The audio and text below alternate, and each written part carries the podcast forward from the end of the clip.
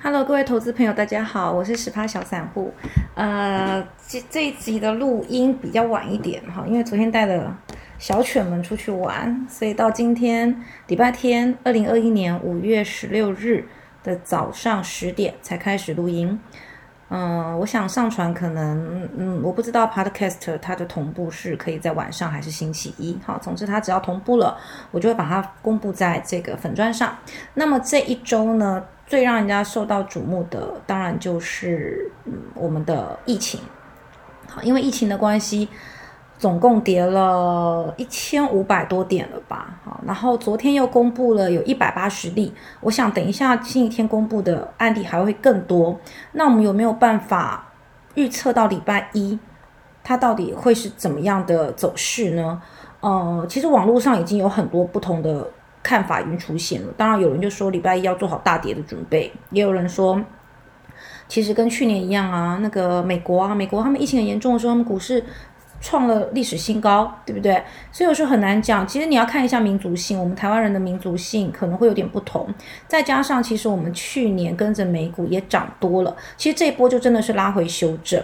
那一般来讲啦，股价如果强势的拉回修正的时候啊，这中间的整理的时刻可能也会相当，就是相当长，也许会有一到四。一季一个月到一季之间的差别，所以如果你有看好某些股票想要入场的话，我会觉得不急，我们等疫情的状况先稳定，然后当然同时我们也关注美国美股那边的状况哈，因为美股最近也是，呃道道琼上周上周星期几？星期四的时候吧，星期四台湾的晚上哦，台湾星期三晚上对不起，然后他们。四大主指数全部全部下挫，对不对？好，这次连道琼都跌了，因为最近我们船产是相当不错嘛，景气循环的关系，然后还有这个航运啊、钢铁啊都是调涨，或者是运费塞港等等的事情，所以导致全球的船产股呢，在今年都非常的畅旺。那么道琼已经一直往上创了很多次新高了，好，那这次终于有拉回，主要的原因就是因为呢，这个通膨指数。好，通膨指数一般来讲突破二的话，就是到了一个算是通膨指数的一个高点。好，那所以我本来今天是要讨论 MACD，可是最近技术面大家也知道，其实不大管用。就是股市它在下跌的时候，你要看基本面，你要买股要看基本面，但是你什么时候要卖呢？这时候你就可以看技术面，因为呃现行可以让你知道有多少人，好，他是买在比你低。或是比你高的这个价位，哈，比如说短日的五日线跟十日线，可以帮助你做这方面的了解。但是买股哦，就是你要看的是，应该是它的基本面好，它上涨空间可能会比较大，甚至像现在大跌的时候，它就是有支撑的。好，那我那天有想到，就是说我粉砖有时候也会公布一些我自己觉得基本面还不错的，哈，或者是像如果短线我也会讲，嗯 嗯，就是。我要买短线的时候，我会跟大家说。那如果我是写，我觉得它还蛮适合长报的这些股票哈。我那天自己思考了一下，我觉得都还没有跌到。好，比如说我们嗯在三月底讲的这个金控股，那肯定是还没跌到的嘛，哈，对不对？礼拜五它甚至还收了一点红。那富邦金昨天的新闻是说有员工确诊。我个人认为对礼拜一富邦金的影响并不大，好，为什么呢？因为我同时有两个朋友传我这个消息，然后问我说可不可以买，好，那意思是什么？意思就是说他们觉得有这个消息之后礼拜一会跌，那所以他们想要买，因为之前没有买到嘛。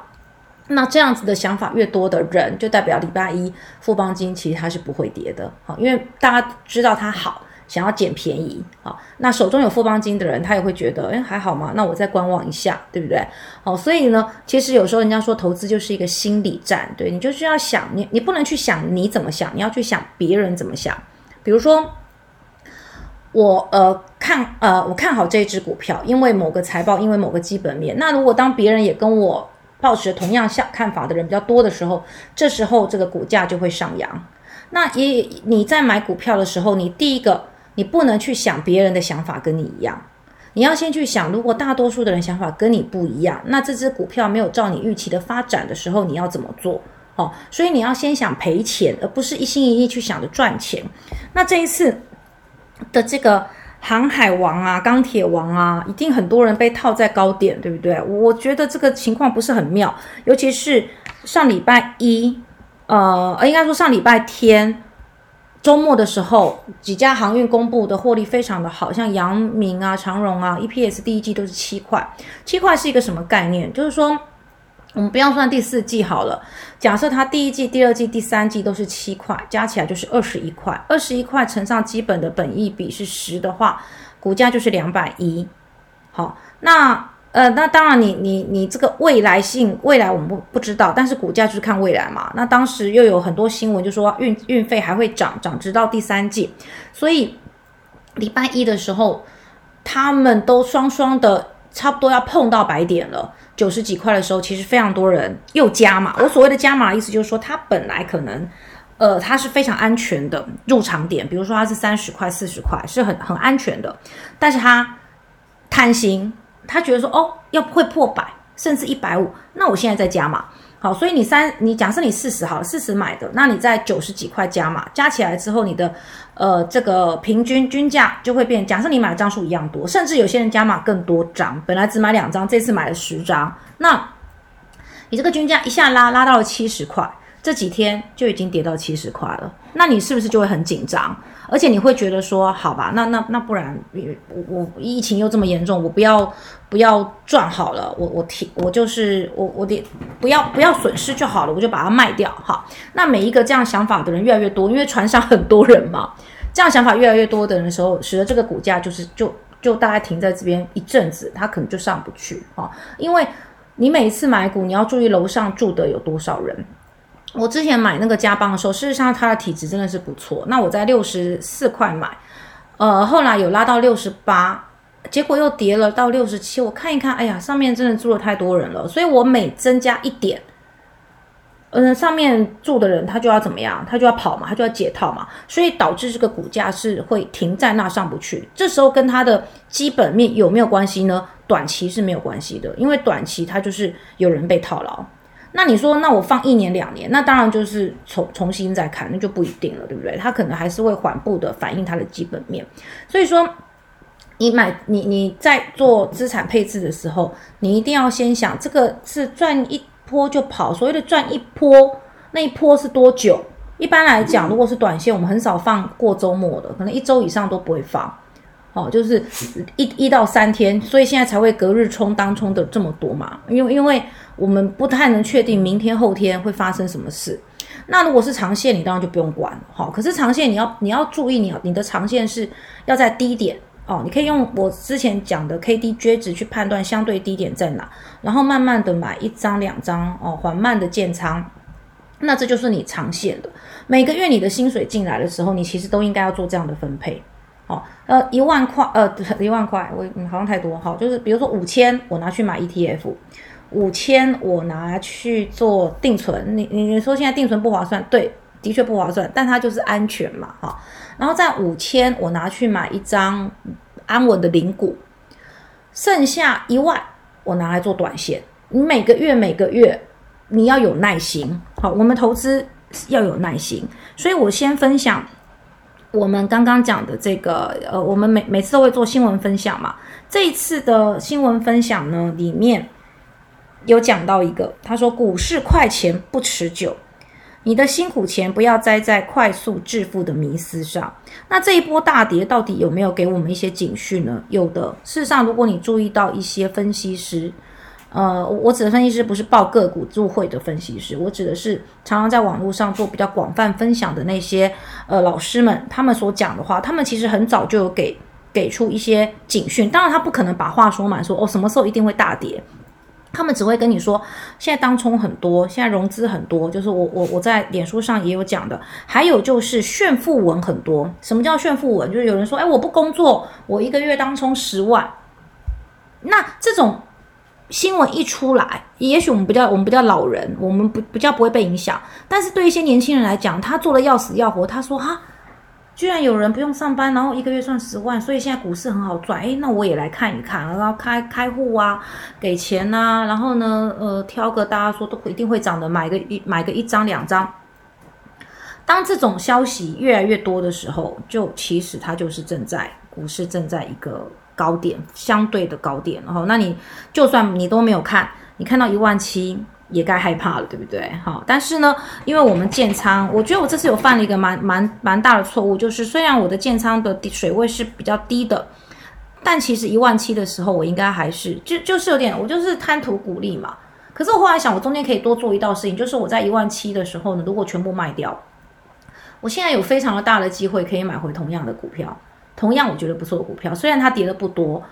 呃，就是中间的价差不多，因为我们买的是基本面比较好的嘛。比如说一万七的那一天，最高的那一天，富邦金它在七十四，那它这一波大杀，其实也才回到六十九，那中间有五块的价差，也其实我们还是可以利用这个这个状况，只是你有你有没有办法克服心魔，在一万七的时候你把它全部卖掉，干嘛啦？因为我会想到说一万七卖掉，万一它又涨，我会不会？买不回来，这这好像有点难，对不对？哈，所以我当时我当时就是还是继续放着这样子。好，好。那么他这边这这个新闻里面继续讲到，他说如果在呃呃，他讲到有个网友啦，我们不知道是不是真的。他说呢，从去年开始，长隆三十八的时候他就买，哎，不错，对不对？好，然后上个月二十一的时候全部卖光。好，然后长隆也是同样的方式做，他说总共赚进一千七百万。好，那当然这个只是非常厉害的人，可是他说呢，他觉得这个人一定不是投资的新手，因为投资的新手如果去年开始买的，他不会在上礼拜买，因为他会觉得还会涨，对不对？好，我我有几我有几个朋友其实也都是这个样子的啦。OK，那其实你说。货柜跟航运在这波大跌之后还不会往上，我我觉得他们现在已经开始是蛮低的点了耶。因为我们来看一下哈，这个我们看长荣，长荣如果我们之前有教过用均线看，对不对？有有教过均线嘛？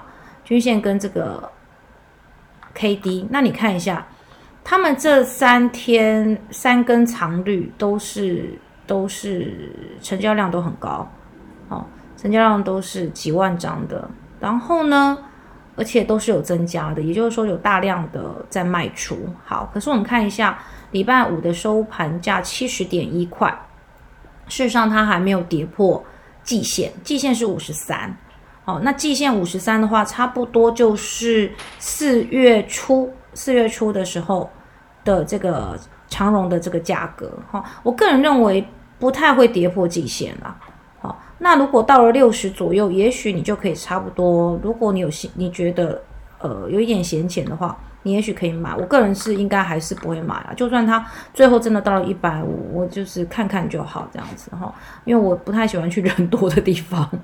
OK，好，那其实的确运运价是还在还在涨，没有错哈。刚钢铁也也是还在涨的，但是我们之前有提过，我们呢宁愿少赚，也不要被套十年。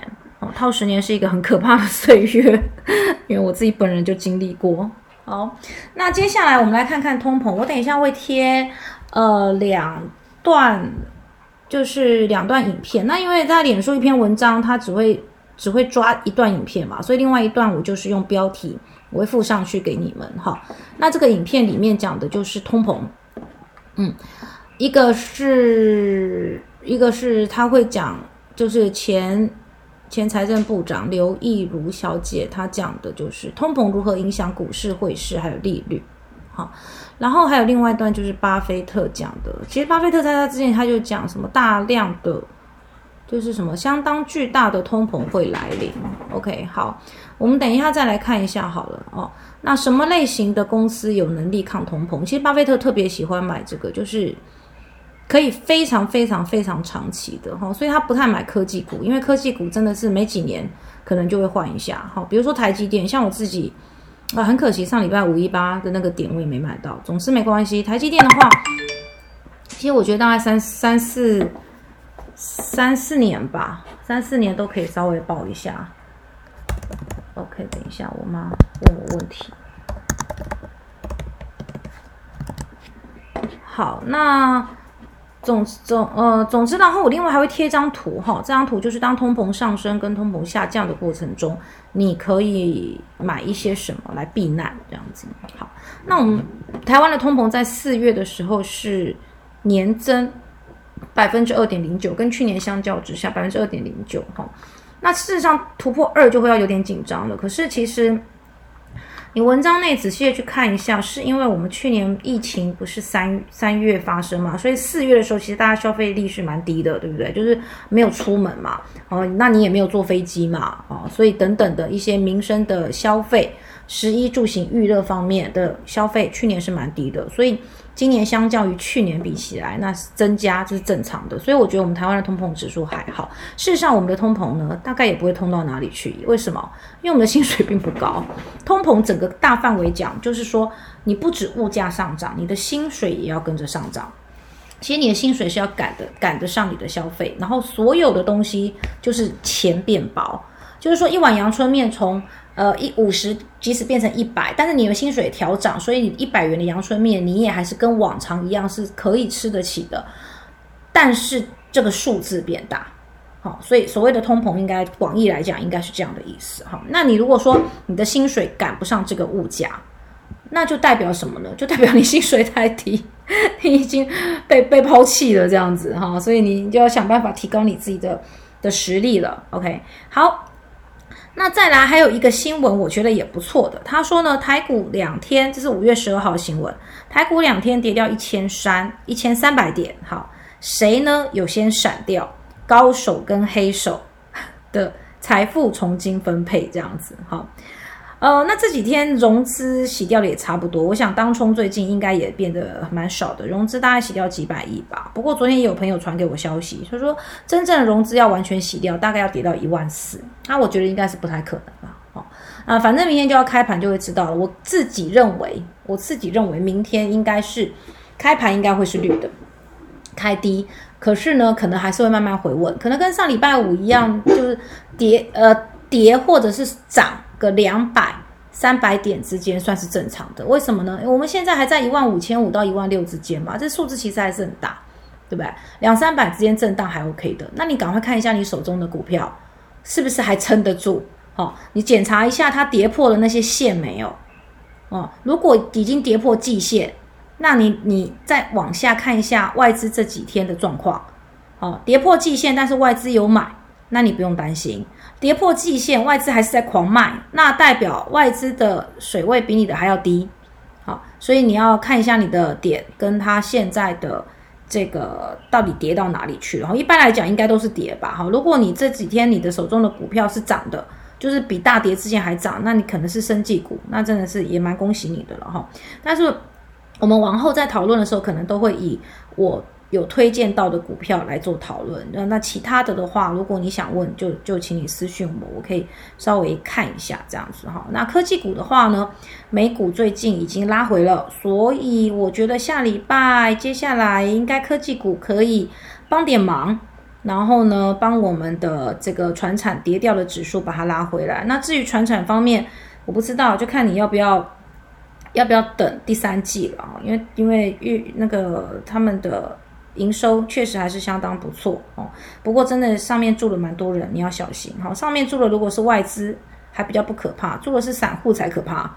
好，然后再来，他这边讲的就是这最近这几年，甚至我们也有有有听到消息，好像有一些人就是玩选择权，然后就是发生了非常遗憾的事情。好，所以在这个地方你就越要知道，当你买的是基本面。哦，当然你在大跌的时候，基本面也是不大管用，但是它相对有撑哦，所以就是你不要贪心，然后你遵循着你自己的步调去进行。好好好比我，我虽然刚刚觉得说我有做错的地方，但好险我在三月、四月中间，我一度想买航运，但我都没有买，就是看着那个。数字很想点，但是没有点，为什么呢？因为每天它在我的 App 里面啊，它的跳动都很快，就是上下上下上下，这代表交易量非常的非常的兴盛嘛，非常的旺。看到这种的时候，我我通常就不太敢点敢点下去了哈，这上上下下有点可怕。当然，它每天都是收红收红，就是因为它收的很红，所以我也是蛮担心的，就是就就比较不会进场。我觉得可能是跟年纪有关，我还是喜欢买，呃，就是今天跟明天差异不要太大的股票，好，然后它。基本面还不错的，因此它可以缓步上涨的，你可以睡得着觉、吃得下饭的这样子哈。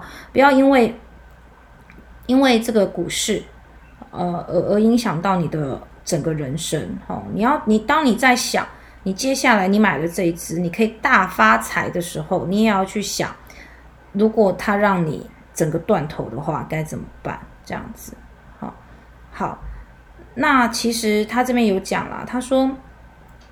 许多刚进股市不到一年的股民呢，大家一一因为之前台股都一直涨嘛，大家会觉得台股很简单，反正我进去就有钱，进去就有钱。好，那这个一点呢，才会比较知道台股其实没有你想象中那么简单。嗯，很多人被套了之后，他才知道真的低还有更低，就是那张梗图，我很喜欢抄，很喜欢传给朋友的，就是。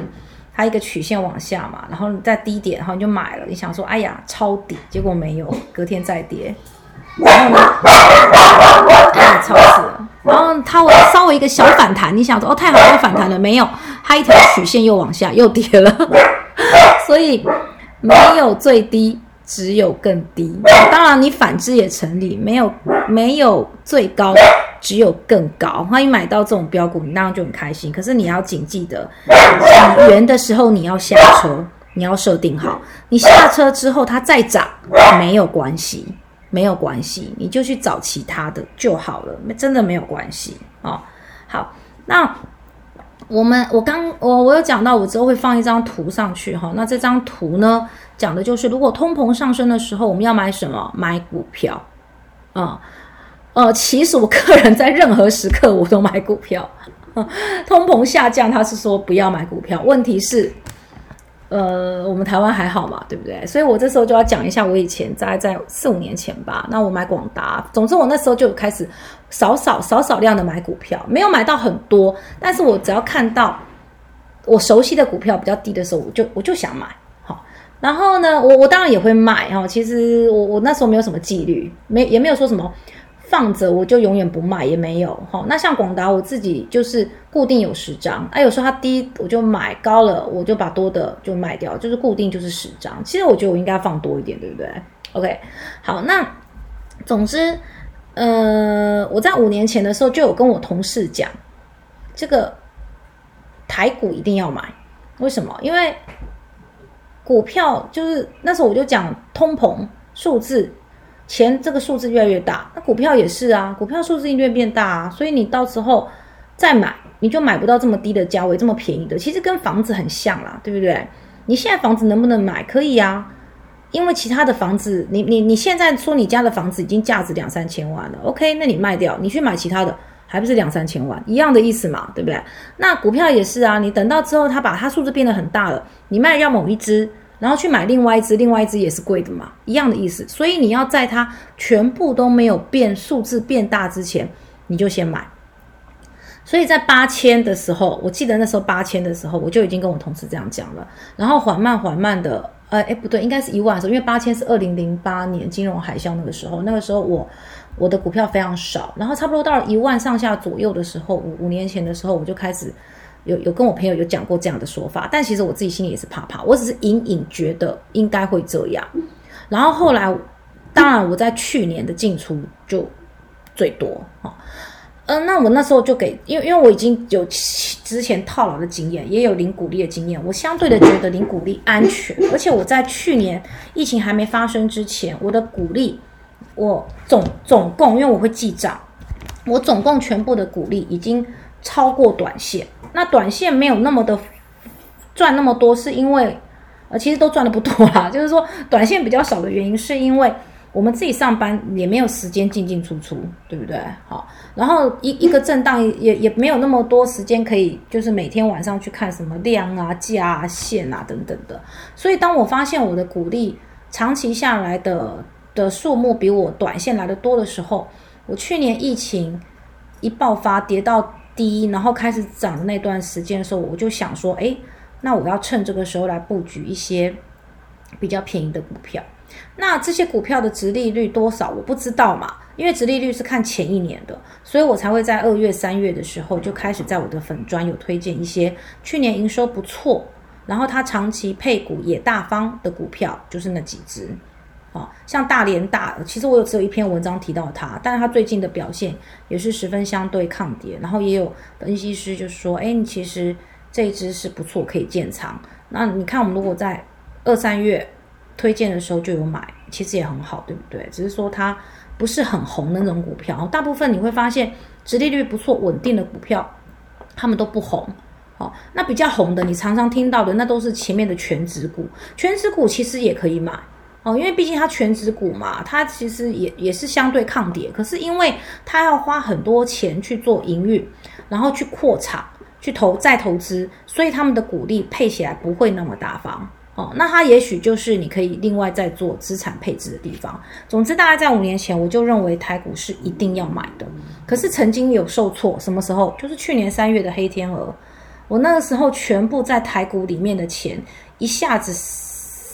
少了大概百分之三十有，好啊，就然后我们就想，好没关系啦，就放着吧，哦，然后结果哎，居然整个就蹭蹭蹭的往上，一下子又又回来，然后还超过，所以呢，呃，有时候投资是不是运气？是，它真的是有点运气的成分在，但是你就是不要让自己，呃，就是在这些，就是撇除了运气之外，你可以把基本面这个地方先顾好。然后定期的去检视你的股票，这才是对的。那如果你在这波疫情中已经受伤了，请你现在去看你的股票，然后你再去想想看你要不要停损啊？如果你只买一张两张，停损个一万两万甚至十万之间，我觉得那都没有什么。比起比起那个被断头的孩子，被违约交割的年轻人。我我们我们因为我们没有用融资去买，我们用现金去买，那都是少的，对不对？十万其实你可以再赚回来，留得青山在。那股市怎么样？股市永远都在啊！你学学会了，这次你懂了，你下一次进场的时候更小心哦，不要冲动下单。一看到哦会涨，赶快按，还怕生怕自己买买慢了，买少了，结果嘞，全部死在船上，跳海都来不及。所以。我们买的时候慢慢买啊，但是你真正要停损的时候，动作要快。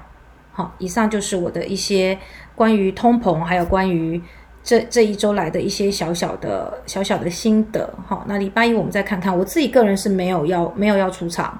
礼拜一我我依然不会出场，就算它暴跌，暴跌我也来不及出场，对不对？脚软。